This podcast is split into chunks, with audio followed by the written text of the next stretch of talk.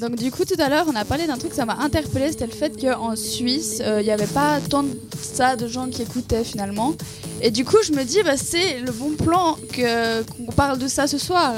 Donc euh, Science of Disorder ils ont un site internet qui s'appelle Science of Disorder tout simplement.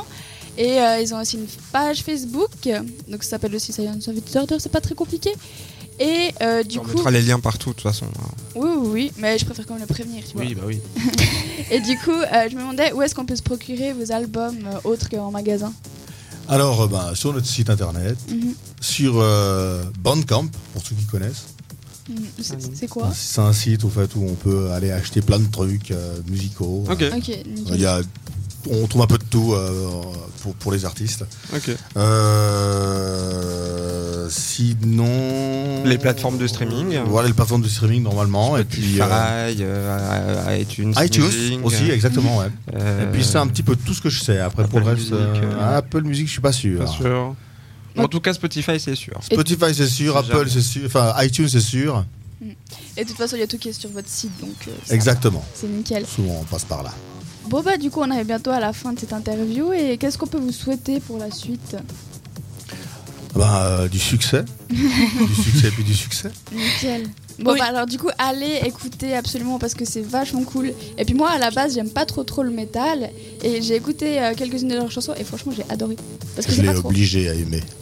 Il faut pas dire Non mais franchement c'est pas du hard hard hard du coup euh, c'est vachement sympa. Toi, t'es le guitariste du groupe. euh, Pourquoi euh, ce choix de la guitare Comment ça t'est venu Oh, bah, ça, c'est un Plutôt truc que qui- chanteur Qui tombe ou- un peu sur, euh, sur le coin de la figure euh, quand t'es gamin. en fait, c'est un truc que je fais depuis, euh, de- depuis, depuis tout jeune. J'ai commencé, j'avais quoi, 13 ou 14 ans. Alors, c'est pas très très jeune non plus, mais euh, Donc il y a 5 ans, quoi. il y, a, il y a 3 ans. Attention, euh, je te dis pas ça. pardon. Et puis en fait, euh, ça s'est venu un petit peu comme ça. On, on rêvait quand on était gamin de pouvoir être guitariste de tel ou tel groupe. Et puis euh, un jour, mes parents ils se sont dit bah, tiens, on va lui offrir une guitare, on va voir ce qu'il arrive à faire avec ça. Et puis euh, c'est un petit peu comme ça que je me suis lancé.